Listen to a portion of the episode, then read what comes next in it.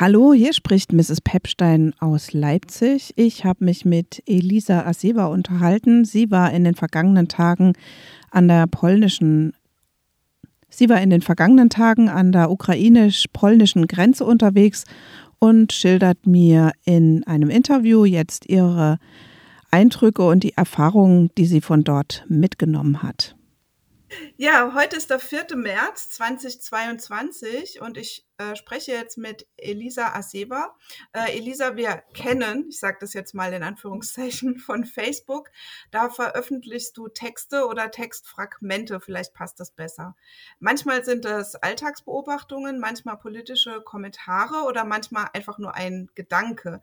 Und im letzten Jahr ist ein Buch über Stunden erschienen, in dem viele dieser Posts auch zusammengefasst sind. Ähm, als erstes würde ich dich gern bitten zu beschreiben, aus welcher Perspektive heraus du eigentlich schreibst. Wie, wie würdest du das beschreiben? Was würdest du dazu sagen? Ähm, hallo Katja erstmal, danke für diese Einladung hier.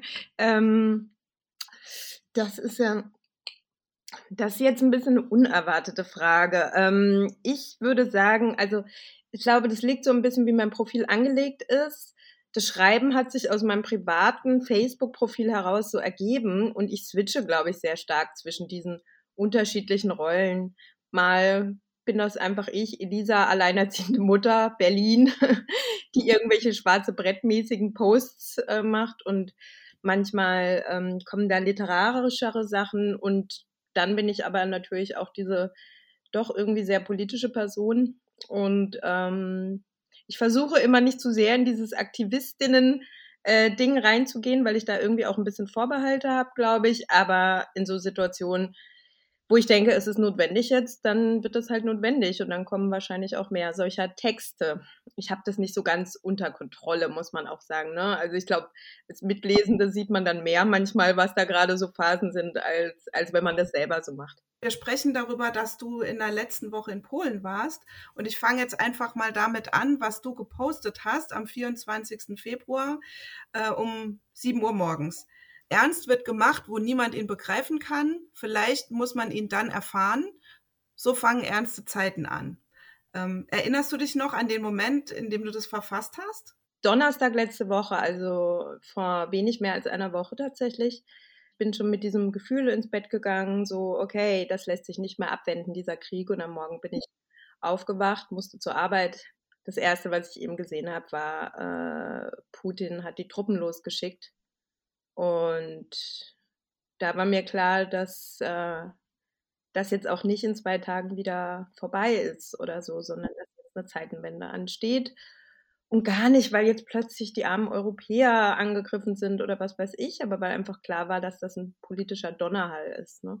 Und du hast dann ähm, relativ schnell, glaube ich, entschieden, nach Polen zu fahren.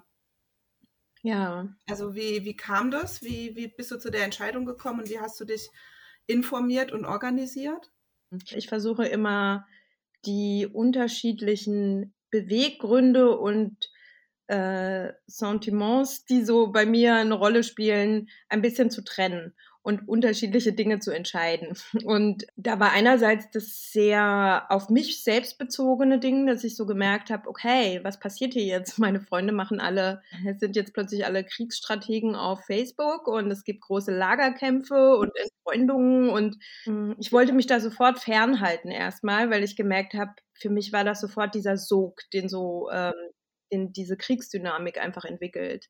Und da ging es sehr stark darum, auch ein bisschen mich selbst durch ein Tätigwerden daraus zu holen. Dann war das aber tatsächlich auch so, äh, ich komme ja selber aus einer geflüchteten Familie, war sehr klein.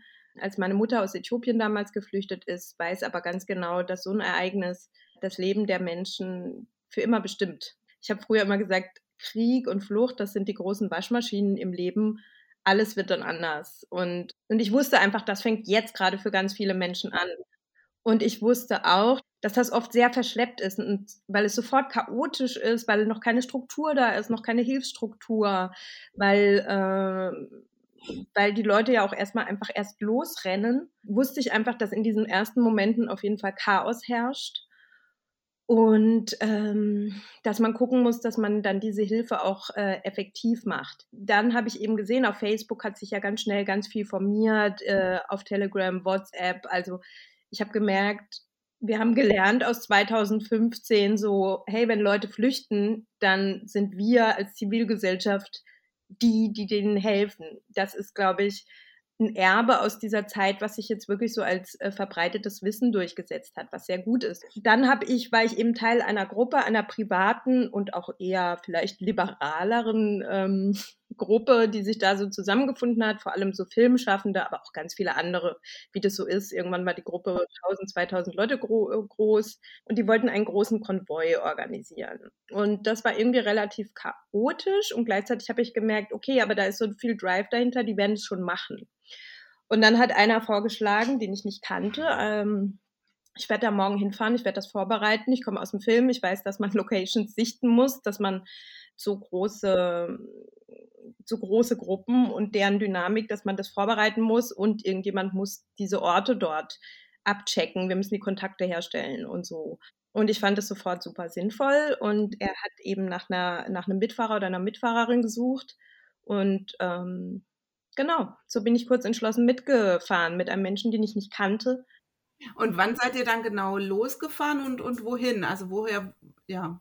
Wir sind Sonntag früh, letzten Sonntag früh losgefahren also zwei Tage nach, nach dem äh, Angriffsschlag und nach Lublin. Lublin ist eine Stadt, die nicht direkt an der Poln die in der Nähe, aber nicht direkt an der polnisch-ukrainischen Grenze liegt, aber von der aus die unterschiedlichen Punkte ganz gut erreichbar sind. Es ist relativ weit im Norden. Mittlerweile denke ich, man hätte auch mehr in den Süden gehen können. Das war aber einfach noch nicht klar. Wir wussten, dass wir alle Grenzpunkte abfahren wollen dass wir schauen wollen, was gibt es an Struktur, Auffanglager, ähm, welche, welche Hilfsstrukturen sind vor Ort, wer sind die Verantwortlichen, was können wir als Kontakt. Genau, und das haben wir gemacht, vier Tage lang. Ähm, und diesen Konvoi eben, erst wie es halt so ist, erst hieß es, er wird ganz, ganz groß, dann hieß es, vielleicht findet er doch nicht statt und dann am Ende fand er statt. glaube, 40 bis 50 Leute konnten auf jeden Fall geholt werden. Und wie habt ihr die Situation jetzt vor Ort erlebt? Es war sehr interessant, weil ich glaube, am Wochenende sind relativ viele Leute gekommen. Und Montag, Dienstag, ich glaube, es war auch der Punkt, wo viel über Friedensverhandlungen geredet wurden, wo es ein Treffen gab in Belarus. Ne? Irgendwie hat man gemerkt, da hat dieser Zustrom mal so ein bisschen gestoppt, als wir ankamen.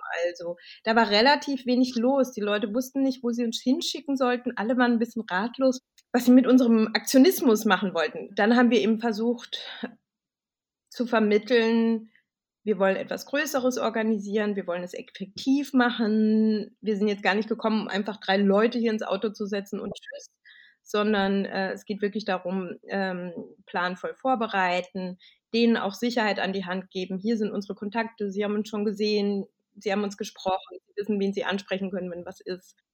Denn was man wissen muss, ist, obwohl die, die polnischen Behörden nie sehr freundlich gegenüber Flüchtenden und Immigrierenden nach äh, Polen waren, wissen sie doch mittlerweile, wieso das Geschäft an, der Grenze, an den Grenzen so läuft. Und es gibt eine Riesenangst vor Menschenhandel, vor äh, Zwangsprostitution, vor Kindesentführung. Und die ist natürlich auch nicht unbegründet, weil das ist das, was schutzlosen Menschen passiert. Gerade aus Osteuropa. Dieses Misstrauen, dem wird man begegnen. Und ich glaube, das müssen alle wissen, die dorthin fahren überlegt euch vorher was. Also welche Sicherheiten könnt ihr anbieten? Zeigt eure, wenn ihr versucht, das nachzuvollziehen. Das entstammt natürlich einer, einer, einer fürsorglichen Motivation und das ist richtig Leute dort so auf Sicherheit achten. Das heißt, überlegt euch vorher, wie ihr euch vorstellen wollt, nehmt eure Pässe mit, zeigt sie unaufgefordert vor. Ähm, auch die übliche Berührungsangst mit den Bullen, die ich natürlich auch habe, das spielt dort keine Rolle. Die Polizei ist ein großer Teil der Hilfsstruktur dort. Mit denen muss man dort zusammenarbeiten. Das geht nicht anders macht Telefonlisten, wenn ihr könnt, macht euch vielleicht sogar kleinen Visitenkarten, so die billigen, äh, einfach nur damit ähm, Leute was in die Hand kriegen. Das heißt also, du würdest auch sagen, ja, Leute, fahrt dahin und helft Leuten nach Deutschland oder wohin auch immer zu kommen? Ja, also da muss man ja immer ein bisschen vorsichtig mit sein, ne, was man den Leuten so sagt und was nicht. Ich denke, das kann jede Person selbst entscheiden, was sie tun möchte und was nicht. Was keinen Sinn macht, ist 10.000 Leute, das so war das ja am ersten Wochenende, Da waren aber auch sicher viele Familienangehörige dabei, muss man sagen, denen das nun wirklich nachzusehen ist, dass sie da gleich losfahren. Was aber keinen Sinn macht, ist, alle fahren planlos mit ihren Mini-PKWs los. Wenn ich eine Gruppe von 30 Leuten habe, warum legen wir das Geld nicht zusammen und äh, sorgen dafür, dass ein Bus hinfährt? Manchmal ist es aber auch gut, das dezentral ähm, zu machen. Und ich persönlich, ich kann ja leider nicht Auto fahren, deswegen kann ich sehr wenig selbst aktiv werden. Aber ich selbst würde das immer so machen, dass ich mir wahrscheinlich vorher einen Kontakt ich bin in relativ vielen Gruppen jetzt da auch drin, Telegram-Gruppen, Facebook-Gruppen. Man kann mit Leuten einen eigenen Kontakt herstellen, der, ähm, der bringt nichts zwei, drei Tage vorher. Es bringt nichts ähm, zu sagen, warte dort drei Tage auf mich. Das ist natürlich Quatsch. Ähm, aber was was bringt, ist morgens das Ding aufzuschlagen, zu sagen, ich fahre heute nach Warschau, irgendwen kann ich mitnehmen und das in eine Gruppe reinzuschreiben, zu sagen, ich habe drei Plätze, Leute, wer ist in Warschau, wer möchte weiter. Das macht auf jeden Fall Sinn. Lass mich nochmal dich fragen, wie das jetzt war an der Grenze. Ne? Ihr habt ja da quasi auch die Leute direkt gesehen, die über die Grenze gekommen sind. Man kennt jetzt ja so Bilder auch aus dem Fernsehen. Äh, Vornehmlich hat man da viele Mütter mit Kindern gesehen, man hat auch viele ältere Leute gesehen und ich muss ein bisschen auch von meinen Eindrücken erzählen, ne, um das greifbar zu machen. In diese Aufnahmelager gefahren. Zuerst sind wir eigentlich an dem kleinsten angekommen. Das nennt sich Dorohusk und ist relativ weit im Norden noch an dem Grenzstreifen. Und da hat sich uns ein sehr friedliches Bild fast geboten, weil die Aufnahmeeinrichtung ist sehr, sehr klein und ist in so einem alten Gutshof. Und da wurden die Familien auch wirklich wahnsinnig nett und freundlich empfangen. Das kann man nicht anders sagen. Die polnischen Behörden machen das gerade wirklich mit allem, was ihnen so zur Verfügung steht. Das merkt man. Und es wirkt sehr gut vorbereitet im Sinne von, es war wirklich beeindruckend, was da an Hilfsstruktur da war, wie gut organisiert es schien, wie äh, kooperativ die Leute auch waren. Wir wurden nirgendwo weggeschickt. Und in Dorohusk war das eben so, dass da sehr viele Familien angekommen sind. Das war allerdings noch am Montag. Und da hat mein Begleiter, das weiß ich noch, gesagt, ja, seltsam, ich habe mir das immer anders vorgestellt, dass Leute auf der Flucht irgendwie gehetzter aussehen oder so. Und dann, dann meinte ich, guck mal, das war am Freitag. Heute haben wir Montag. Die Leute sind seit zwei Tagen unterwegs. Die wohnen auch nicht ähm, die wohnen auch nicht in, auf anderen Kontinenten oder so und haben erstmal vier Wochen hierher gebraucht. Die sind ja einfach einmal über die Grenze. Das ist natürlich nicht so ganz einfach, aber es ist relativ machbar. Wir werden in ein paar Wochen doch andere Bilder sehen, glaube ich. Und alle, die jetzt fliegen können, die jetzt noch fliegen können, sollte man auch auffordern, das zu tun und zu machen. Wir sind von dort, von diesem relativ kleinen äh, Auffanglager nach äh, zur Grenze gelaufen. Wir durften nicht zufahren, weil sie gesagt hatten, am Sonntag ähm, war die ganze Auffahrtsstraße verstopft. Das hilft niemandem. Deswegen konnte man das nur äh, laufend erreichen. Wir sind da hingelaufen und dann haben wir dort auch gesehen, die Leute kommen dann nur sehr tröpfchenweise rüber. Das liegt daran, dass dieser ähm, Grenzübergang nicht der, nicht der frequentierteste ist. Das liegt aber auch daran, dass die Kontrollen sehr scharf sind auf der ukrainischen Seite. Es wird nach, also die, die Grenzwächter äh, kontrollieren sehr stark. Sie ziehen Männer raus. Sie ziehen Männer zwischen 18 und 60 raus. Sie bestimmen auch, wer eingelassen wird und was, wer nicht. Und da sind wir eigentlich auch schon wieder beim nächsten Thema. Ähm, Sie haben auch ein paar Vorstellungen davon, wer jetzt erstmal noch nicht weiterreisen soll. Genau. Und wer ist das? Abgesehen von den Männern, die du jetzt schon genannt hast, ne? Genau. Die mit ukrainischer Staatsbürgerschaft, muss man sagen. Also alle anderen dürfen per Gesetz ausreisen. Und daran halten die sich auch. Wo sie allerdings einen Unterschied machen, ist tatsächlich bei Herkunft und Hautfarbe. Ich kann auch gleich mal rüberschwenken zu der ähm, zu einem anderen äh, Auffangort, den wir besucht haben. Jetzt wird es echt schwierig, weil diese polnischen Städtenamen sind immer noch nicht meine Stärke. Ähm, Promyschel heißt dieser Ort, glaube ich. Und der, der, der nächstgelegene Ort, also wirklich nur zehn Minuten entfernt, wo das Auffanglager ist, heißt Medica. Das kennt man vielleicht ein bisschen schon. Nicht mal so groß, aber da kommen sehr viele Menschen vorbei. Der Bahnhof von Promyschel war definitiv der frequentierteste, lebhafteste und auch am ehesten so wie wie man hier, glaube ich, so die Forschung hat von, von Flucht. Dort habe ich die meisten POC-Personen gesehen in den ganzen vier Tagen. Ich war überrascht davon, wie viele. Mir war auch nicht klar, dass die Ukraine tatsächlich so ein Ort ist, wo relativ viele Menschen von anderen Kontinenten leben. Das liegt äh, einerseits daran, dass es Geflüchtete aus Afghanistan und Syrien gibt. Das liegt aber auch andererseits daran, dass arabische und afrikanische Upper Middle Class Families ihre Kinder ähm, da auch zum Studieren hinschicken. Die ukrainischen Universitäten haben wohl einen sehr guten Ruf und äh, viele studi studieren dort. Deswegen gibt es doch sehr viel mehr POC-Personen, als man sich das von hier aus so vorstellt. Auch mehr als in Polen selbst. Und diese, an diesem Bahnhof haben die sich an diesem Tag tatsächlich alle gesammelt. Und es war ein sehr positives Bild, muss ich sagen, zunächst. Die polnischen äh, Beamten und Hilfsorganisationen haben alle sehr, es war chaotisch, aber sie haben versucht, wirklich allen weiterzuhelfen. Viele haben dort gerastet, viele haben noch auf Leute und Freunde gewartet, die über die Grenze kommen. Und da in dem Zuge bin ich dann eben auch äh, mit vielen äh, jungen schwarzen Studis und Studentinnen in, ähm, ins Gespräch gekommen und die haben dann so ein bisschen von ihren Fluchterfahrungen erzählt und das war auf jeden Fall dramatisch. Die haben berichtet, dass sie in Kiew, in Kharkov und anderen Städten am Besteigen der Züge gehindert wurden, dass ihnen wortwörtlich auch gesagt wurde, White First. Das wurde nach außen immer begründet, es geht darum, nur Frauen und Kinder und Alte erstmal in die Züge zu lassen. Die meinten, das war totaler Bullshit. Die Mädchen sind nicht weitergekommen, die jungen Frauen mit ihren Kindern nicht. Und dann eine Gruppe, die mir auch wirklich, das hat mir ein bisschen Herz, das Herz gebrochen. Also viele junge Männer, auch eben aus Afghanistan und Syrien, wo du weißt, ähm, vor ein paar Monaten erst haben die die Wege auf sich genommen in die Ukraine und flüchten jetzt wieder vor Krieg und werden auf dieser Flucht, ähm, ja, wie Menschen, ach, vierter, fünfter, sechster Klasse behandelt. Das ist schon bitter, ne?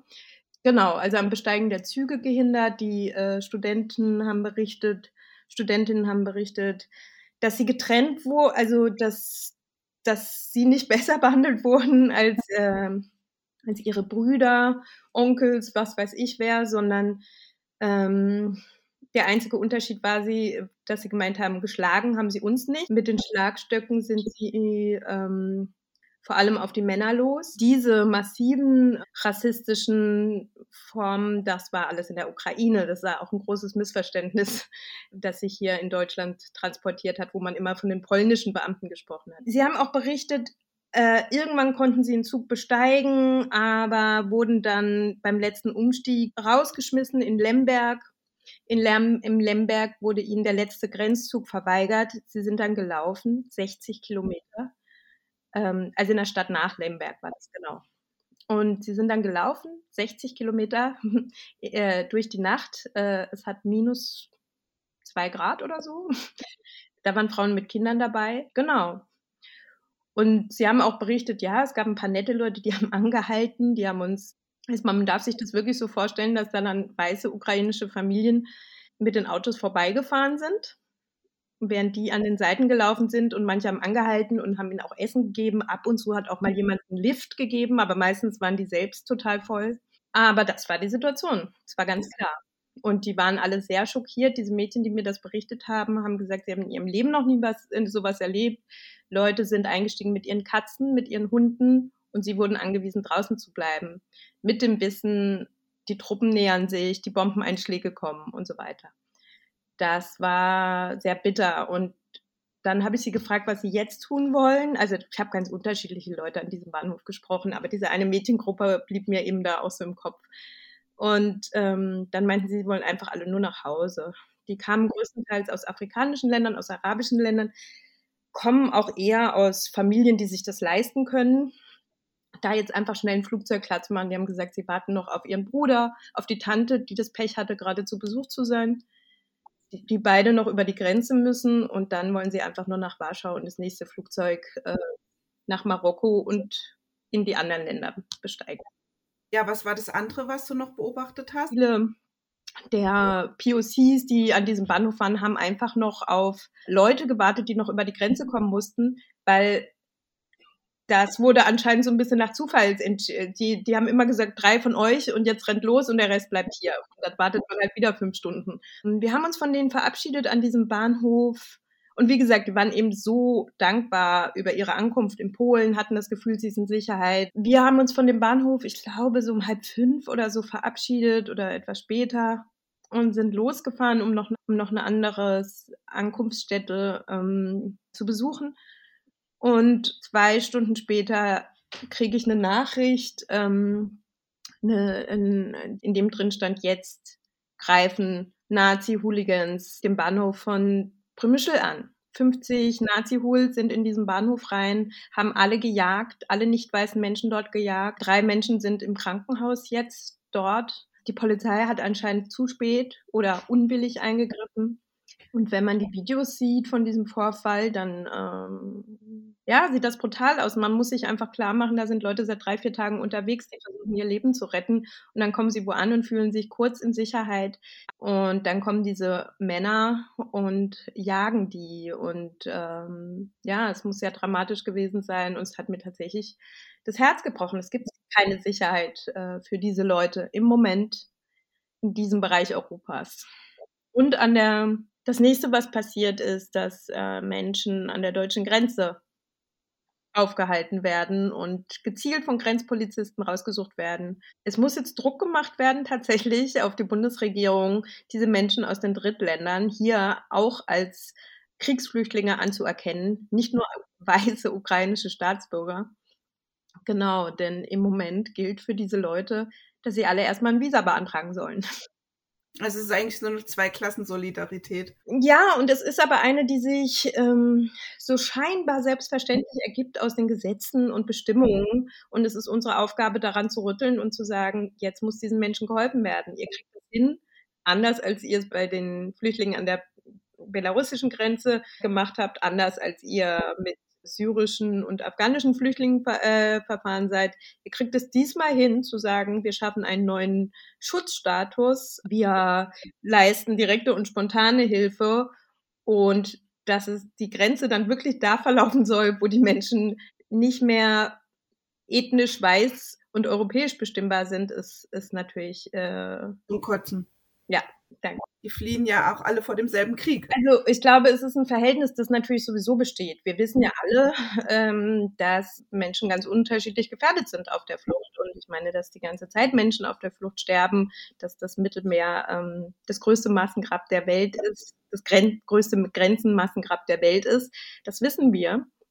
Von daher zeigt sich jetzt nur sozusagen, aber die Verhältnisse rücken näher. Wir kriegen jetzt auf binneneuropäischem Boden mit, dass die einen Leben weniger gelten als die anderen. Es gibt viele Leute, die das auch verteidigen. Es gibt auch die Erzählung, sowohl in rechtsradikaler als auch mehr in konservativer Abschwächung. Es gibt auch die Erzählung, dass also die, die Rechten in Polen machen Stimmung damit, dass sie sagen, das sind gar keine Flüchtlinge, das sind Fake-Flüchtlinge.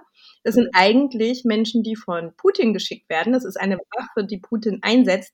Und Widerstand gegen Putin zu leisten, heißt jetzt gegen diese Menschen vorzugehen. Das ist das Framing. Und es ist nicht sehr weit entfernt, wenn Konservative hier behaupten, man dürfe nicht alles glauben, das seien ja nur Fake News und eigentlich nützt das alles ja nur Putin. Deswegen darf man das jetzt bitte nicht weiter verbreiten und groß machen, dass da Menschen rassistisch behandelt werden. Ähm, das ist nicht ganz das Gleiche, aber ist schon sehr nah beieinander. Du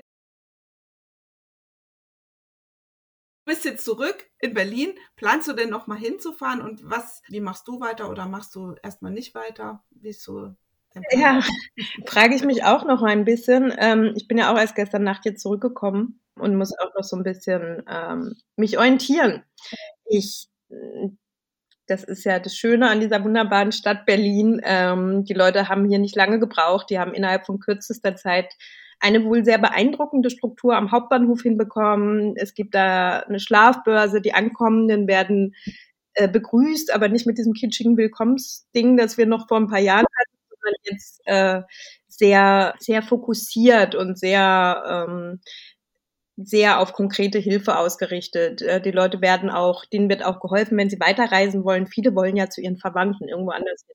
Genau, das werde ich mir auch alles noch anschauen, aber ich bin mir sicher, dass Hilfe dort gebraucht wird. Ich glaube, es werden dort auch Nachtschichten gemacht.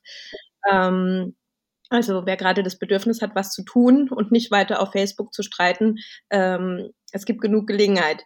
Und dann ist es so, dass immer noch, also dieser eine Konvoi, der aus der Gruppe Taxi Service for Peace entsprungen ist, von der ich geredet habe, die sich einfach sehr schnell formiert hat. Aber so gibt es ganz, ganz viele Gruppen auf Facebook. Ich glaube, wer wirklich sucht, wird sehr fündig. Ähm, es gab noch diesen anderen Shuttle. Ich kann mir diese ganzen Namen nicht mehr merken. Aber es gibt viele, viele Hilfsstrukturen. Ähm, viele Leute versuchen immer noch Fahrten zu organisieren, Konvois. Und dann, was natürlich total bitter ist, das bekomme ich, ich bin auch in einigen Gruppen, die sich spezifisch an mm, Schwarze und POC-Gruppen wendet und äh, auch Geflüchtete, die in der Ukraine angekommen sind, wie eben syrische und afghanische Geflüchtete. Und da ist der Bedarf halt leider noch sehr massiv auf der ukrainischen Grenze, weil viele nicht weitergekommen sind. Äh, viele in Lemberg und anderen St äh, Grenzstädten festhängen, vielen auch das Geld ausgegangen ist. Ähm, und da gibt es, glaube ich, noch einen großen Bedarf. Und ob das organisierbar ist und wie, weiß ich nicht. Aber zumindest will ich mich mal informieren. Okay, Elisa, dann vielen Dank auf jeden Fall für deine Eindrücke, die du geschildert hast und für dein Engagement natürlich auch. Und vielleicht reden wir einfach zu gegebener Zeit nochmal. Ja, danke, Katja. vielen Dank. Das war ein Interview von Mrs. Pepstein, geführt am 4.3.2022 mit Elisa Aseva.